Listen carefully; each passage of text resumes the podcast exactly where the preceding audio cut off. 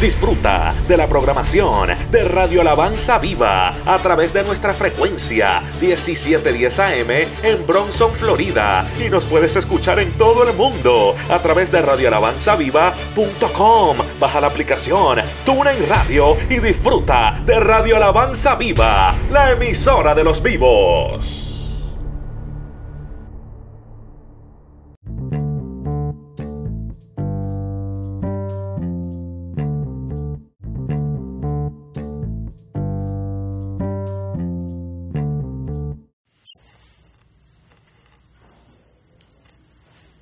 Estar exponiendo la palabra bajo el tema cómo reaccionamos en las crisis. ¿Cómo reaccionamos en las crisis? Dice la palabra en el nombre del Padre, del Hijo y del Espíritu Santo. Aconteció pues que cuando el rey Ezequías oyó esto, rasgó sus vestidos y cubierto, y cubierto de silicio vino a la casa de Jehová. ¿A dónde vino? A la casa de Jehová. Y envió a Yaquín, mayordomo, y a escriba, y a los ancianos de los sacerdotes cubiertos de silicio, al profeta Isaías, hijo de Amós, los cuales le dijeron, así ha dicho Ezequías, día de angustia, de, re- reprensión, de blasfemia es este día, porque los hijos han llegado hasta el punto de nacer y la, y la que da a luz no tiene fuerzas. Quizás oirá Jehová tu Dios las palabras del Rasapse, el cual el rey de Asiria, su señor, envió para blasfemar al Dios vivo y para vituperar con las palabras que oyó Jehová tu Dios. Eleve, eleva pues a oración por el remanente que aún ha quedado. Nuestro pastor nos llama en oración. Padre, gracias en esta hora porque ya tú, Dios mío, has reservado una palabra de antemano para nuestras almas. Gracias te damos, Dios eterno. Nos sentamos a la mesa, Dios mío, a recibir lo que tú tienes para cada uno de nosotros. En el nombre de Jesús te pedimos estas cosas. Amén. Y amén. Amén. ¿Se puede sentar? Y en esta porción bíblica que hemos dado lectura, el rey Ezequías se ve amenazado por el rey de Asiria. Y se ve de una forma amenazado donde él no tenía ningún control que él pudiera hacer algo para poderse defender porque estaba en una crisis. Las crisis vienen de diferentes maneras. Por ejemplo, puede venir una crisis, puedes tú ir en un avión y venirte una turbulencia en un avión. El avión puede ir viajando muy tranquilamente y cuando menos tú piensas, aparece una turbulencia en el aire. La turbulencia te puede hacer tres cosas. Puede que en esa turbulencia o en esa crisis tú te aferres más de Dios o tú te enfríes más o una turbulencia te puede matar porque el avión puede caer.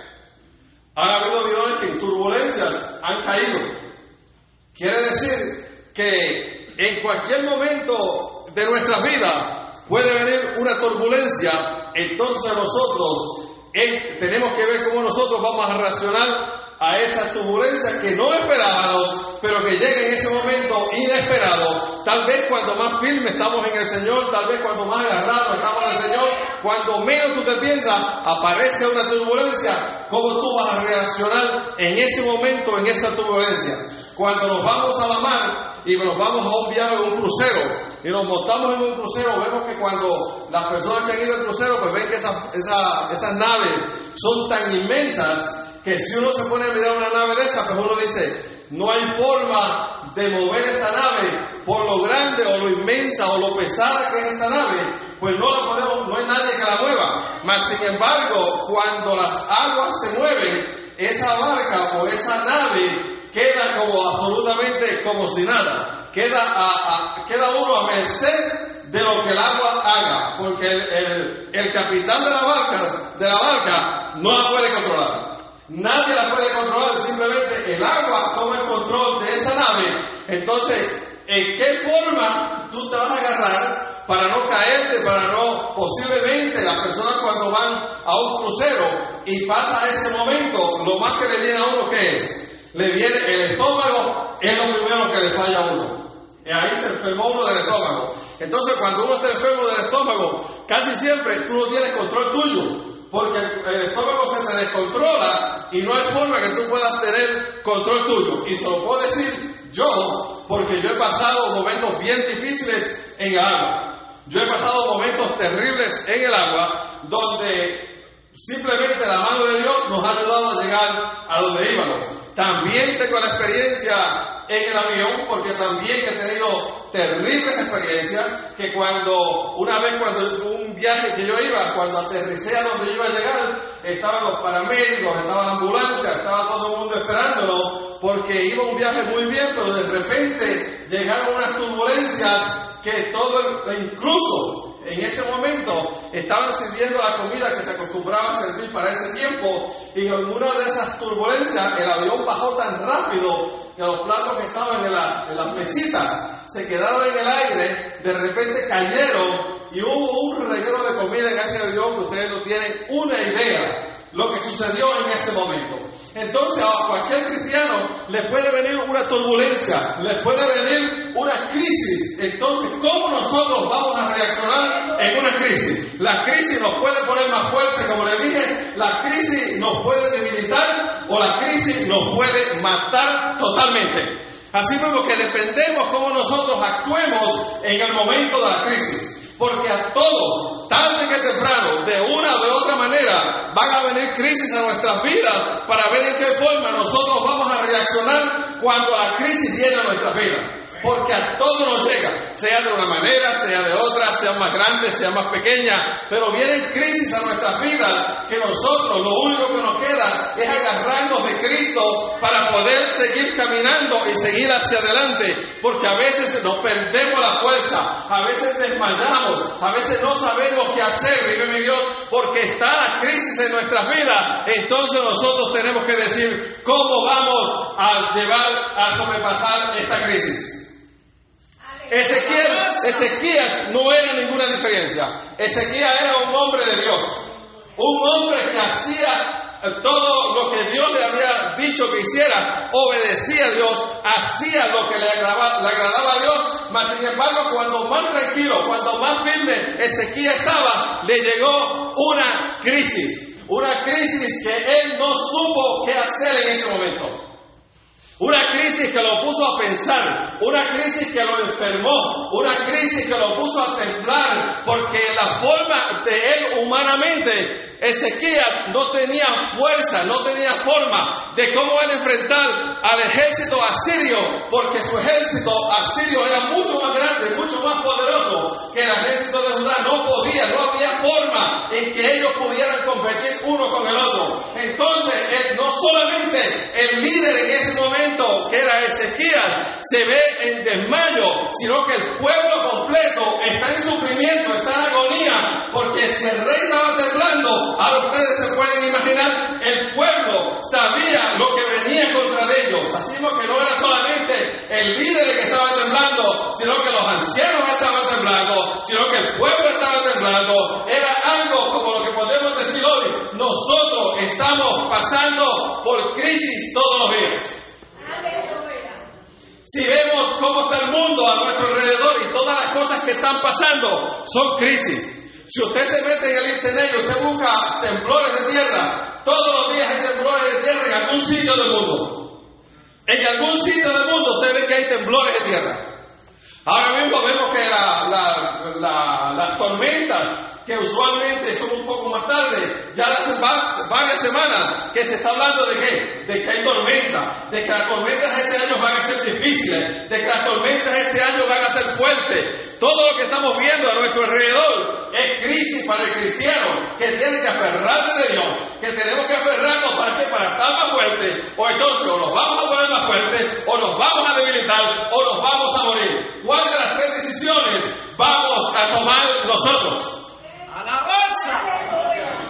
Pero encontramos que Ezequías sabía lo que él tenía que hacer, aunque estaba con miedo, aunque estaba asustado, aunque estaba tal vez eh, confundido por lo que estaba pasando a su alrededor, él dijo, algo voy a hacer. Él dijo, y aconteció que cuando el rey Ezequías oyó esto, rasgó sus vestidos y cubierto de silicio, vino a la casa del Señor. Lo primero que hizo que se despojó de sus ropas de rey. Se quitó lo que tenía. Se vistió de silicio. Una ropa negra, totalmente en luto, mi Dios en humildad ante la presencia de Dios. Y no se quedó en su casa diciendo, oh, viene el enemigo, yo me voy a quedar en mi casa porque el enemigo viene, yo me voy a quedar en mi casa porque no sé qué me va a acontecer si salgo de mi casa. No, él se vistió de silicio, él dijo, yo me voy a la casa de Jehová, yo me voy al altar porque yo sé el Dios que yo le he servido, el Dios que yo le he servido me va a librar de las manos del rey, mi Dios, aleluya. Él no tuvo miedo, él vino a la casa del Señor. Te adoramos, mi Dios. Aleluya. Y no solo eso, sino que envió a Eliaquín, el mayordomo, y a Sepa el escriba, y a los ancianos de los sacerdotes, cubiertos de silicio, al profeta Amós. Quiere decir que los ancianos que estaban con él y los que estaban cerca de él también estaban vestidos de silicio, también estaban de luto, también estaban ante la presencia de Dios, porque ellos sabían que ellos solos, en su fuerza natural, no podían hacer absolutamente nada. Vienen momentos en nuestras vidas que con las fuerzas de nosotros no podemos hacer absolutamente nada. Tenemos que postrarnos ante el Dios de los cielos y decirle, mira, yo estoy aquí, yo no tengo fuerza, yo estoy temblando, yo tengo miedo, yo no sé qué está pasando, pero yo sé al Dios que yo le he servido, yo sé al Dios que yo conozco, al Dios que me salvó, al Dios que me transformó, yo lo conozco y yo me pongo ante tu presencia sabiendo que tú me das el poder, sabiendo que tú me das la victoria, sabiendo que en ti estoy seguro, aunque venga quien venga, yo estoy aferrado de ti porque en ti estoy seguro. ¿Cuál grande es nuestro Dios? Te adoramos. Quiere decir que estaban juntos, estaban unánimes, buscando la presencia de Dios. Pero dice que le mandó un mensaje a, a Isaías. Y le dijo, los cuales le dijeron, así ha dicho Ezequías, días de angustia cuando usted está angustiado, hay días de angustia. Cuando usted se angustia, oiga, a veces hasta se enferma del estómago, porque está angustiado. Se le sube la presión, porque está angustiado. Oiga, a veces le da una sudadera a uno, porque está angustiado. Se pone débil uno, se confunde uno. ¿Por qué? Porque está angustiado. Entonces Ezequiel reconocía en la forma que él estaba. Él le dijo, díganle al profeta, al hombre de Dios, cómo yo me siento, cómo nosotros estamos. No solo que estaba angustiado, estaba angustiado, vive mi Dios, pero dice, es día de reprensión. Le estaban quitando todo lo que él podía hacer. Le estaban quitando la autoridad. Lo estaban dejando sin fuerza. Si el rey tomaba lugar, Ezequiel no tenía más palabras. Ezequiel ya no podía hacer nada porque tenía que someterse a lo que el rey quería dijera. Así que eran días, Dios, aleluya, eran días difíciles que venían al, al rey de, de Judá. Ya adoramos. Oh, gloria. Y dijo, y es día de blasfemia. Es día de blasfemia. Porque el rey había dicho, que Dios te puede librar de mi mano. Estaba blasfemando a Dios. Él reconocía las tres cosas y reconocía que nada podía hacer. Pero él le dijo, vayan, llévenle el mensaje, que tal vez al tú orar a tu Dios, Él va a responder a nuestra petición. Él nos va a librar de la mano de nuestro enemigo. Él supo buscar la presencia de Dios en tiempos difíciles. Nosotros tenemos que buscar la presencia de Dios en tiempos difíciles. Aleluya. Han habido muchas personas que han tenido problemas en su vida porque se las han buscado. Y por ahí vamos a ver un poquito más adelante. Porque se las han buscado. Pero Ezequías le llevó un mensaje a Isaías con una metáfora, porque le dijo, el niño está ya para nacer, pero la que va a dar a luz ya no tiene fuerzas. El niño, si una mujer, bueno, hay ustedes mujeres, si una mujer tiene su niño muy saludable, pero no tiene fuerza para empujar para que el niño nazca, o hay que provocárselo, o no sé qué hay que hacer, pero si no, nunca el niño va a nacer, porque ella tiene que hacer fuerza para que ese niño nazca. Entonces, el rey entendía con esa metáfora para que el pueblo entendiera en la débil situación o en la, en la débil situación que él se encontraba físicamente. Él no podía hacer nada. Porque si no había fuerza para que la mujer diera luz, entonces el niño no iba a nacer. No había fuerza, pero él le dio la metáfora para que el rey, para que Isaías entendiera en la forma que él se encontraba. Estaba desesperado, estaba angustiado, estaba sin fuerza, pero seguía creyendo en el Dios de los cielos. Pero seguía creyendo en el Dios de los cielos. Nada de eso le quitaba su fe. Él seguía creyendo en Dios, aunque estuviera preocupado, aunque estuviera en la forma que estaba, él seguía creyendo que había un Dios todopoderoso. Que había un Dios todopoderoso. Oh, gloria. El salmista David, en el Salmo 27, dijo unas palabras. Dijo, una cosa yo he demandado a Jehová esta buscaré, que esté yo en la casa de Jehová todos los días de mi vida, para contemplar la hermosura de Jehová y para inquirir en su santo templo. El rey David podía tener sus ropas de gala. El rey David podía estar pensando en cuántas cosas que un rey puede estar pensando, cuánto trabajo, cuántas responsabilidades cuántos lujos puede tener. Pero en ese momento él no decía, yo pienso que voy a ejercer mañana. Él no decía, yo tengo que tener las ropas reales mañana. Él decía, yo lo que quiero es una cosa. Yo lo que quiero es estar en la casa de Jehová para adquirir su santo templo, para adquirir sabiduría, para adorar a mi Dios después que me dio el reinado, para adorar al Creador de los cielos y de la tierra. A ese yo quiero adorar todos los días. Yo quiero Señor. Yo quiero llegar a la casa de Jehová para postrarme ante su presencia, para darle gracia, darle honra, darle gloria por todas las cosas que Él ha hecho por mí. Él entendía que sin Dios Él no podía hacer nada, que todo lo que tenía se lo debía a Dios. Por eso Él decía, yo quiero llegar a la casa del Señor. Yo quiero postrarme ante mi Rey. Yo quiero postrarme ante el Dios Todopoderoso. Oh, porque Cristo es el Dios Todopoderoso. Decía, para contemplar la hermosura de Jehová y para adquirir en su templo, porque Él me esconderá en su tabernáculo en el día del mal. Porque Él me esconderá en su tabernáculo en el día del mal. Él sabía que al quedarnos en su casa no iba a ser escondido. Él sabía que quedándose en su casa no tenía ninguna solución, pero él sabía que si llegaba a la casa de Jehová, allí iba a ser cuidado, allí estaba el Dios de los cielos que lo iba a proteger, allí estaba el Dios de los cielos que lo iba a librar de todo mal, mi Dios, porque él había decidido llegar a la casa del Señor, aunque tenía poder, aunque tenía reinado,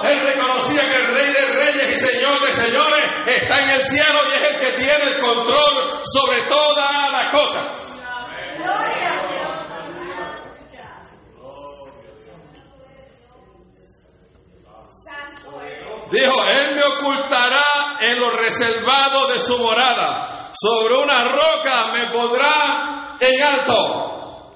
Sobre una roca me pondrá en alto. Porque había decidido en su corazón llegar a la casa de Jehová.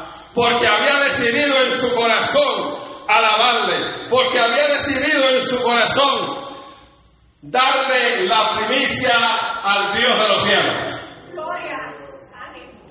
¿A dónde te lleva tu crisis? ¿Te lleva a quedarte en casa o te, llega o te lleva a llegar a la casa del Señor? ¿Te lleva a enfriarte o te lleva a llenarte de la presencia de Dios buscando de Él? ¿Te llega a esconderte o te lleva a decir aquí estoy Padre para hacer tu voluntad porque tú me esconderás en el día difícil? Tú estarás conmigo. Yes. No me faltará. Aleluya. El salmista en el Salmo 91 decía,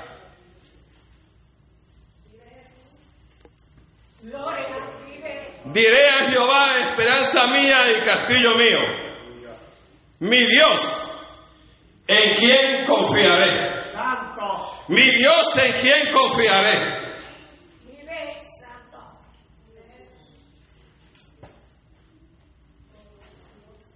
No hay nadie que podamos confiar como confiar en nuestro Dios. En Él confiaré. Y por cuanto confiaba en Él, Él te librará del lazo del cazador, de la peste destructora. Con tus plumas te cubrirá.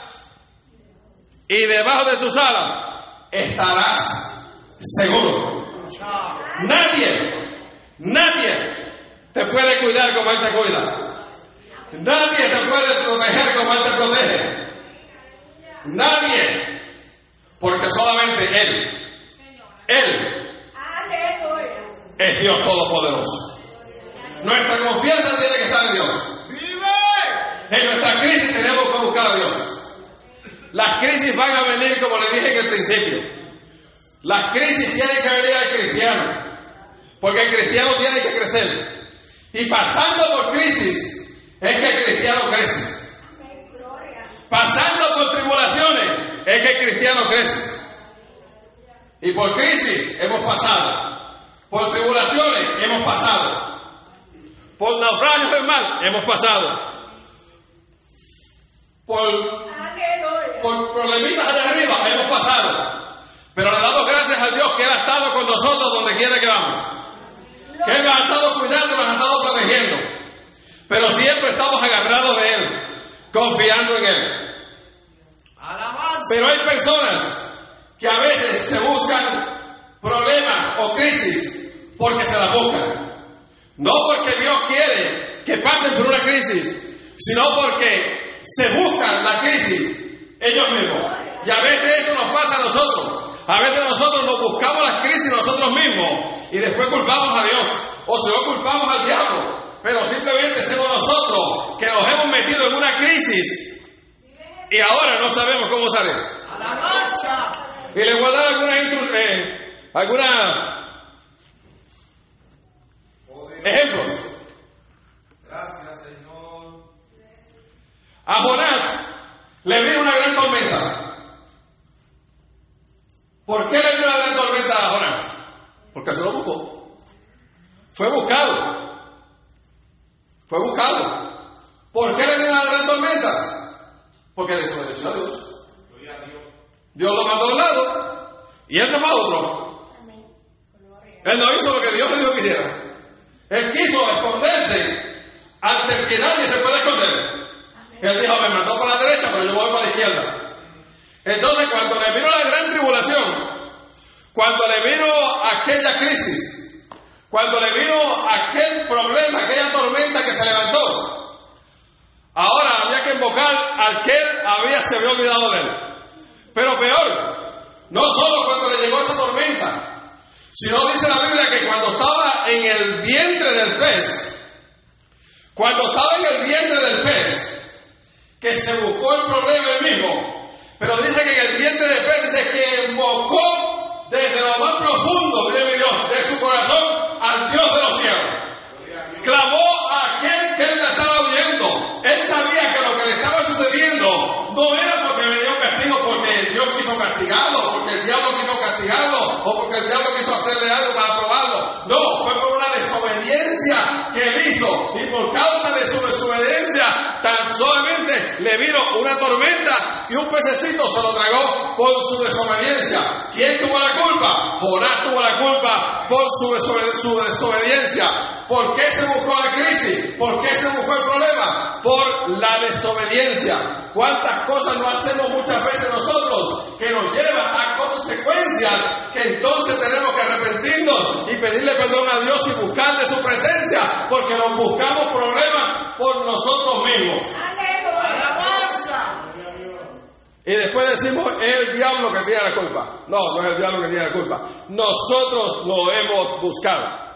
Otra persona de la Biblia que se buscó problemas sin necesidad fue Sansón. Sansón fue llamado desde el vientre de su madre para ejercer un trabajo. Mas sin embargo, cogió, no cogió nunca en serio el trabajo que se le puso en sus manos. Jugó con lo que Dios le había puesto en sus manos. Un hombre nazareno, un hombre escogido por Dios, nunca se puso seriamente con el llamado que Dios le puso en sus manos. A lo último, tuvo una crisis, perdió los ojos, el enemigo le sacó los ojos, los filisteos le sacaron los ojos, lo usaron de burla, mi Dios, por desobedecer al Dios de los cielos, por no hacer lo que Dios le había dicho que hiciera, si él hubiese obedecido a Dios y hubiese hecho lo que Dios le dijo, jamás hubiese perdido su vista, jamás hubiese sido objeto de burla de los filisteos, porque Dios lo había llamado con un propósito para que exterminara los filisteos y no lo hizo. Pero en su momento, alabanza, en su momento de sufrimiento, en su momento de dificultad, en su crisis, en su agonía, Dice que cuando la fuerza, le dijo a Jehová de los ejércitos, dame una oportunidad. Solamente te pido que me des una oportunidad para poder vengar lo que los filisteos me han hecho. Y dice que en ese día, ya sabemos la historia, aquel día dice que mató más Sansón en ese día que lo que había matado cuando estaba vivo. Pero tuvo que pasar por eso, por su desobediencia. Nunca le hubiese pasado, porque era un hombre que Dios lo había llamado con un propósito. Dice la Biblia que el que crea que está firme, mire que no caiga. Tengamos siempre ese versículo en nuestra mente. Que nunca se nos quite ese versículo de nuestra mente el que crea que está firme, mire que no caiga. El enemigo quiere destruir nuestras vidas. El enemigo es fugaz. El enemigo se las busca como él, como él ser posible para tratar de engañarnos. Él no respetó ni al mismo Jesucristo. ¿Cómo nos va a respetar a nosotros? Si no respetó a Jesucristo y lo llevó y lo, y lo tentó tres veces, para ver si le aceptaba las tentaciones que él estaba haciendo. Así que él nos respeta. Tenemos que estar seguros, no importa en qué nivel, en qué escalón Dios nos tenga, que no rebalemos porque la caída puede ser fuerte. Tenemos que estar siempre orando y velando, velando las artimañas del enemigo para que no caigamos. Jacob en Génesis 27, 41. Dice que Jacob tuvo gran temor porque Saúl, su hermano, buscaba matarlo. ¿Por qué buscaba matarlo? Porque Jacob era un usurpador. Le había robado la bendición a su hermano con mentira. Era un mentiroso. Entonces, cuando su hermano se dio cuenta, dijo, cuando haya luto en mi casa, cuando mi padre muera, a mi hermano lo mato yo.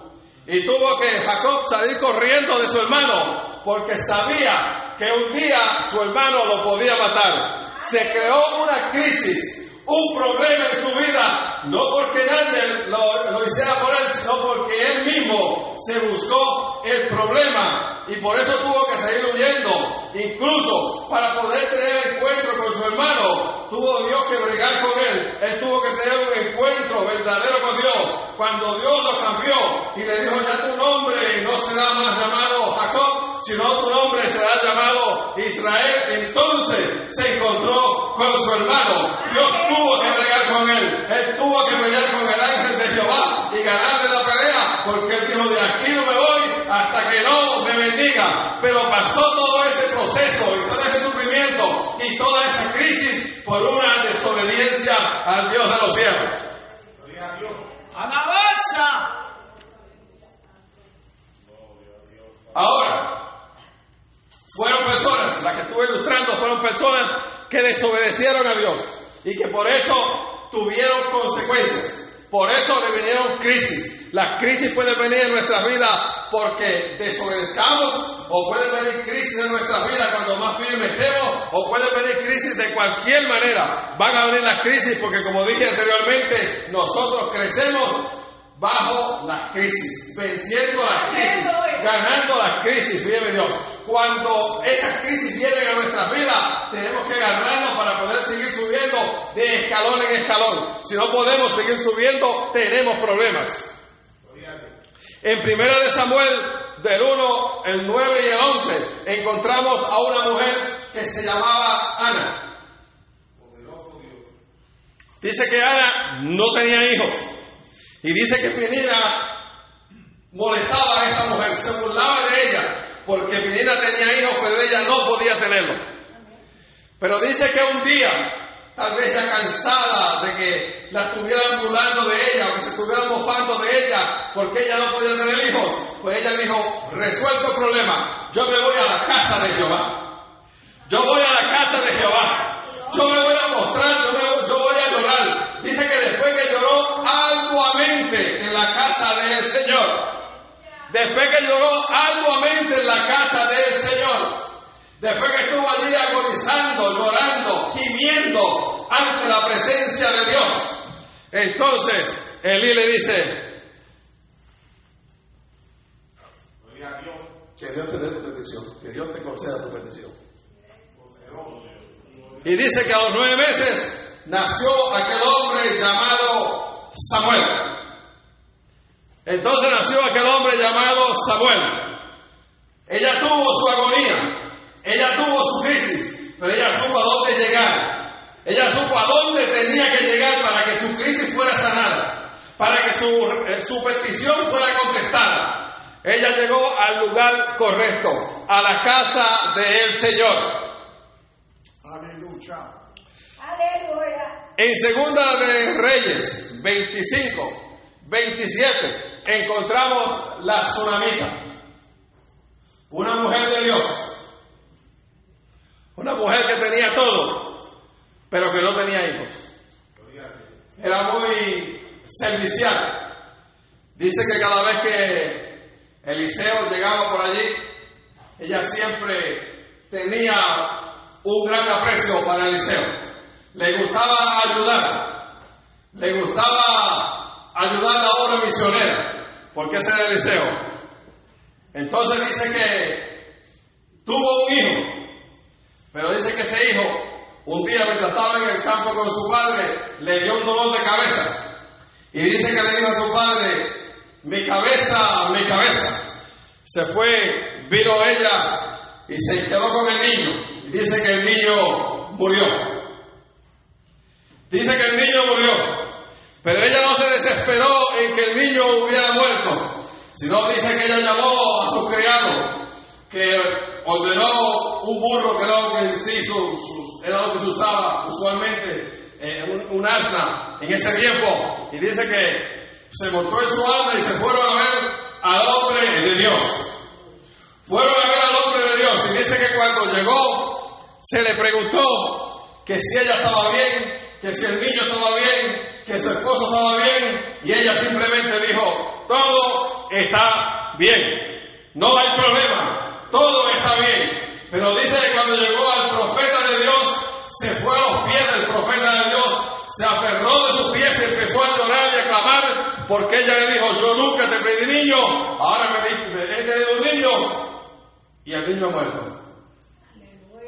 Pero dice que aquel hombre de Dios llegó a la casa de ella, oró por aquel niño y aquel niño vivió de nuevo. Y Eliseo le pudo entregar el niño a aquella mujer que no había desmayado, aquella mujer que cuando le vino la crisis, ella supo a dónde recorrer. Ella supo a dónde tenía que ir para buscar la respuesta que necesitaba. Muchas veces la crisis viene a nuestras vidas y buscamos de todos lados, menos en el lugar correcto donde tenemos que buscar. Estamos hablando y llorando y gimiendo en todos lugares, pero nos olvidamos que la respuesta de nosotros está en la casa de Dios.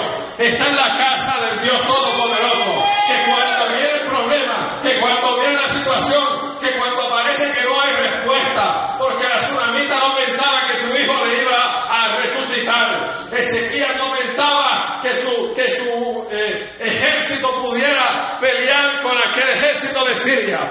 estaba todo negativo, pero todos supieron llegar a la casa del Señor para poder recoger la victoria en la casa del Señor. Nos fuimos entonces a Job. Job, un hombre que lo tenía todo. Tenía dinero, tenía ganado, tenía sus hijos, tenía absolutamente todo. De momento le llegó una crisis, una crisis que nosotros muchas veces, y predicadores pues se predica muchas veces dejó. Pero yo creo que es casi imposible nosotros compararnos o poder entender con lo que Job tuvo que pasar. Porque yo me puedo imaginar, simplemente lo puedo visualizar, una persona como Job que dice que tenía una sarna que era desde los pies hasta la cabeza, que lo cubría completo. Dice que ni sus manos podía usar, dice que se rascaba con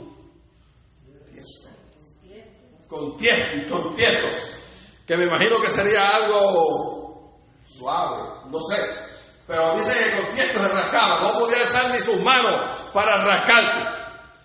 Mas sin embargo, aparte, a pesar de que estaba sufriendo en esa manera, de que la crisis había llegado a su vida, él dijo, yo sé que mi redentor vive. Aunque la mujer le había dicho, maldice tu Dios y muérete. Él dijo, yo sé que mi redentor vive y al fin se levantará sobre el polvo y después de deshecha mi carne, yo le veré. Yo le veré. Aunque estaba pasando la crisis más difícil que nos podamos imaginar, él sabía que su redentor vivía. Él sabía que lo iba a ver. Él sabía que él iba a tener la victoria. No desmayó. No desmayó. Siguió hacia adelante buscando la presencia de Dios. ¿Cómo hacemos nosotros cuando nos llega la crisis? ¿Cómo actuamos nosotros cuando nos viene la crisis? Desafortunadamente, desafortunadamente decirlo, muchas veces actuamos más negativamente que positivamente. Así está el pueblo de Dios. Así está el pueblo de Dios. Cuando viene la crisis, nos volvemos un ocho.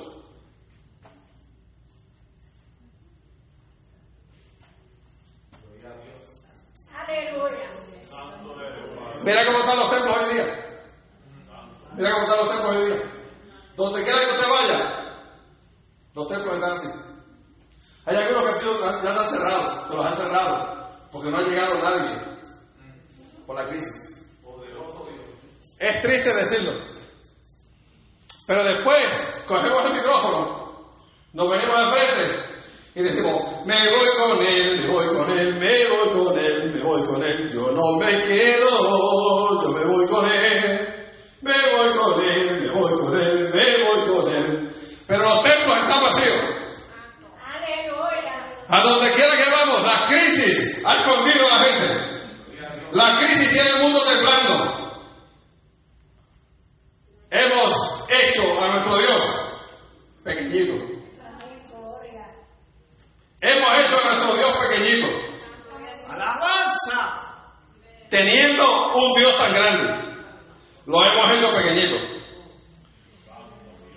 Yo me, no voy a decir que me sorprendo, pero sí me agradó algo que me dijo un pastor. Y simplemente yo digo que yo estoy de acuerdo con él. Usted no tiene que estar de acuerdo conmigo. Sí, no, usted no tiene que estar de acuerdo conmigo. Este pastor me dijo, en mi templo, lo mismo que se lleva aquí. Usted quiere venir con máscara, llegue con máscara al templo. Usted quiere llegar con guantes, llegue con, con guantes al, templo. Usted quiere ponerse una careta esa que se ponen algunos, porque a Walmart ven algunos que van tapados completos. Póngase lo que usted quiera, pero llegue al templo. Pero este pastor dice, yo, y como les digo, cada uno pues, respeta su opinión, yo respeto su fe. Él dice, yo, si voy, no uso guantes, yo no uso máscara, yo no uso absolutamente nada. Y me dice, si alguien me llama a su casa y me dice, hermano pastor, venga a mi casa porque hay alguien con COVID en mi casa. Él dice, yo no tengo ningún problema. Yo cojo mi pote de aceite, yo me voy a su casa, yo lo unjo con el aceite, porque la palabra dice que unja el enfermo con aceite, será sano y sus pecados serán perdonados.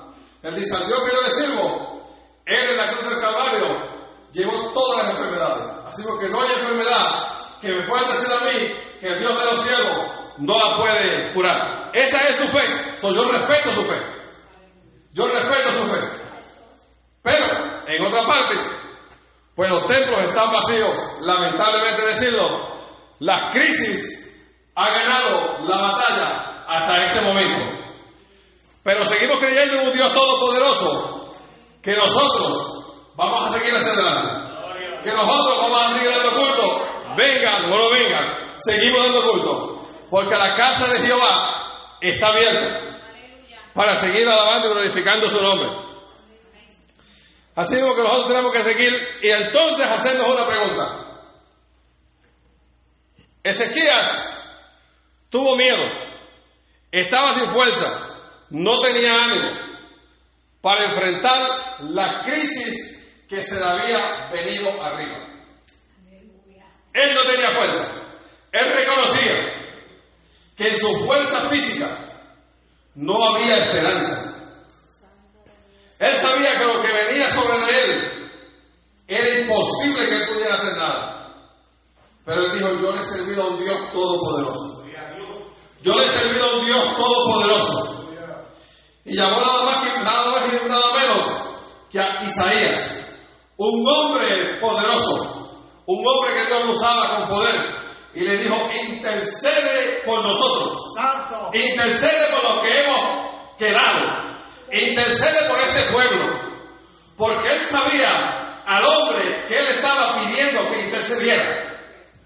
Hay personas que tienen un testimonio que usted se siente seguro en decirle, yo necesito que tú intercedas en oración, porque estoy pasando un momento difícil, porque estoy pasando por un momento que no sé qué hacer, pero por favor intercede por mí, para ver si así Dios escucha y resuelve el problema. Pero mira la respuesta que le mandó Isaías al hombre de Dios.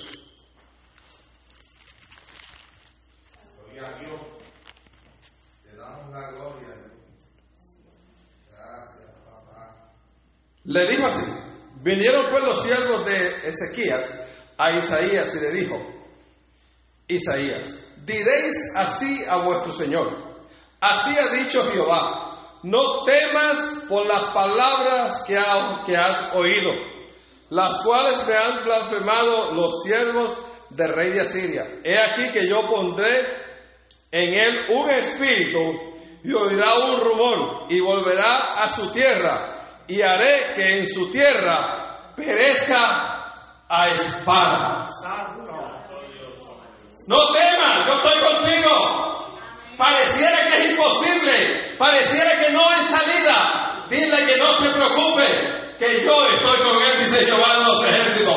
Yo lo cuidaré, yo haré que el rey de, de, de, Asiria, por grande y poderoso que era, iba a tener que salir corriendo. Porque el Dios de los cielos iba a poner su mano. Y el Dios de los cielos iba a pelear por su siervo. Así que cuando nosotros le somos fieles a Dios, podemos reclamarle a Dios por la defensa, podemos reclamarle a Dios las promesas que tiene para cada uno de nosotros, podemos reclamarle a Dios que Él nos va a contestar. Pero es que muchas veces pedimos y estamos en desobediencia, a veces pedimos y pedimos y no hacemos nada para con Él, entonces Él no te va a contestar, porque si nosotros no hacemos nuestra parte, Él jamás nos contestará. Pero si nosotros tenemos crédito allá arriba, podemos decir, mira Padre, yo te he sido fiel, yo estoy haciendo todo lo posible por agradarte, yo necesito que me dé fuerza, que me dé fortaleza, porque yo no tengo, yo me debilito, yo me caigo, yo necesito que extiendas tu mano y me levante para yo poder seguir hacia adelante. Hagamos crédito para que, Dios mío, ese refugio, esa agua fresca que necesitamos, venga del cielo para darnos la fuerza, para que podamos seguir en victoria, porque Cristo viene y viene ya. Que el Señor les bendiga, que el Señor les cuide y que nos siga dando fuerza para seguir hacia adelante. La crisis viene, pero Cristo vence.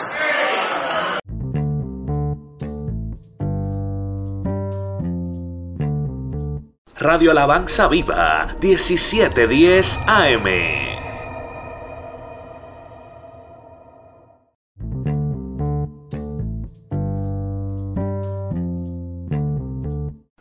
Iglesia Pentecostal, Templo de la Alabanza, CLA, en Bronson, Florida, te invita a nuestros servicios todos los martes a las 7 de la noche, servicio de oración y estudio bíblico.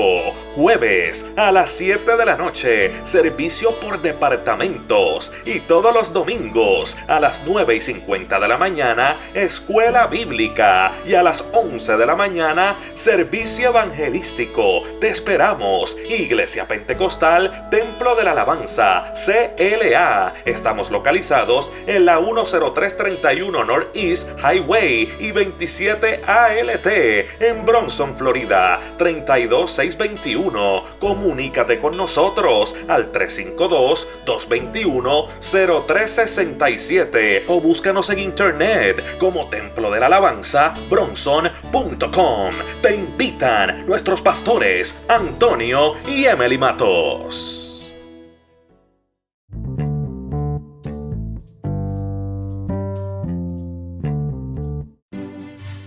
Radio Alabanza, la emisora que te edifica.